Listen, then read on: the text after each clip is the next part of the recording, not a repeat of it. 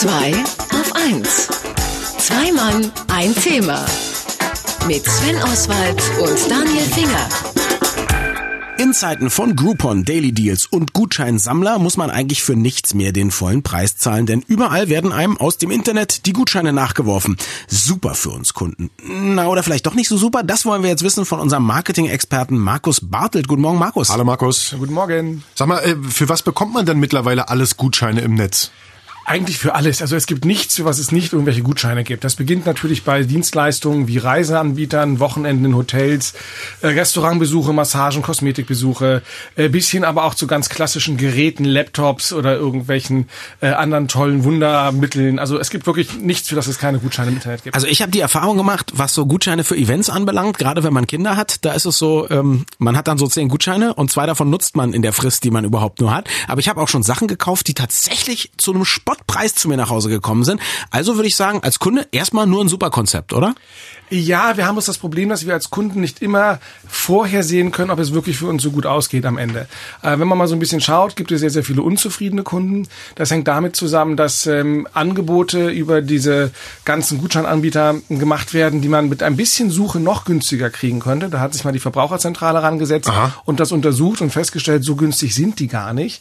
Und im Dienstleistungsbereich, wo äh, sich viele verkalkulieren und ähm, auf einmal richtig draufzahlen müssen, da kann man das erleben, dass man dann ein Restaurant Restaurantgutschein hat und der Kellner sehr unfreundlich zu einem ist oder wie mir neulich eine Bekannte erzählt hat, sie wollte einen Hotelgutschein einlösen, die sie ersteigert hat. Da sagte das Hotel, ja, das ist super, das können Sie dann Ende 2013 gerne haben, das Zimmer. Und als sie sagte, nee, ich möchte jetzt aber, sagten die, nee, sie haben nur ein Zimmer als Kontingent und so viele Leute haben diesen Gutschein gekauft, die sind jetzt eben auf lange Sicht ausgebucht. Das ist ja auch nicht der Sinn der Sache dann. Nee, das macht ja dann auch für keinen mehr Spaß. Da ist man dann sauer auf diese Gutscheinseite, auf den Kunden, wo man gekauft hat und wird das vielleicht nie wieder tun. Aber wie finanziert sich denn sowas überhaupt? Damit kommen wir genau zu den Punkten, den ich gerade sagte. In manchen Dienstleistungsbereichen ist das nämlich äußerst dramatisch, was da passiert ist. Auch da gibt es sehr viele unzufriedene Anbieter. Denn man muss rechnen können. Das heißt also, wenn wir einen der Marktführer nehmen, wenn wir Groupon nehmen, da kann ich hingehen und sagen, hey, ich möchte einen tollen Brunch anbieten. Dann sagt Groupon gerne, aber du solltest 50 Prozent Rabatt geben.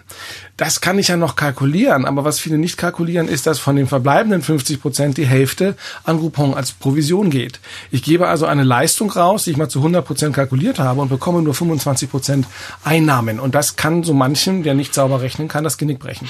Man muss das, glaube ich, als Unternehmen äh, wie jede andere Art von Werbung verbuchen und sagen, ich zahle da erstmal ordentlich drauf dafür, dass wenn ich dann den Job auch gut mache, ich möglicherweise Kunden gewinne. Oder so funktioniert's dann eher. Ja, und das ist sehr kurzfristig gedacht. Weil wir dürfen eins nicht vergessen, ähm, wir dürfen eins nicht vergessen, nämlich, dass Schnäppchenjäger äh, sehr illoyale Kunden sind. Also es ist unglaublich schwer, aus Leuten, die ein Schnappo machen wollen, was ja vollkommen okay ist, es wirklich zu schaffen, dass der regelmäßig wiederkommt. Und ähm, oder auch bei Kosmetikern, die sagen dann, okay, ich mache zwar die Behandlung umsonst, aber der kauft dann vielleicht die teuren Produkte. Nee, das tut er nicht. Äh, Schnäppchenjäger per Definition gehen von einem zum nächsten immer weiter und ich schaffe es wirklich nicht, daraus eine neue Stammkundschaft werden zu lassen. Jetzt ähm, kommt das Konzept ja, wie so viele Konzepte, aus Amerika. Äh, ich kann mir vorstellen, dass die Welt dort ein kleines bisschen anders aussieht, alleine schon, was die unfreundlichen Kellner bei Überbuchung anbelangt. Ich denke, in Amerika werden sie einem, auch wenn man mit dem letzten Gutschein kommt, doch noch ein bisschen mehr in den Hintern kriechen, oder? Amerika hat eine ganz andere Gutscheinkultur.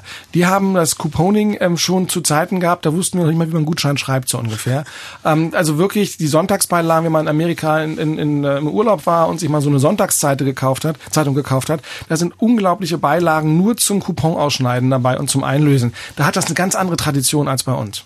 Über Gutscheine aus dem Internet sprachen wir mit unserem Marketing-Experten Markus Bartelt. Einen Blog-Eintrag zum Thema finden Sie wie immer unter www.marketing.de mit Doppel-K geschrieben. Markus, vielen Dank. Danke. Gage gibt's heute nicht. Ich habe hier diesen Gutschein. Oh, wunderbar. Vielen Dank. Vielen Dank, Schönen Sonntag noch. Tschüss. Ciao.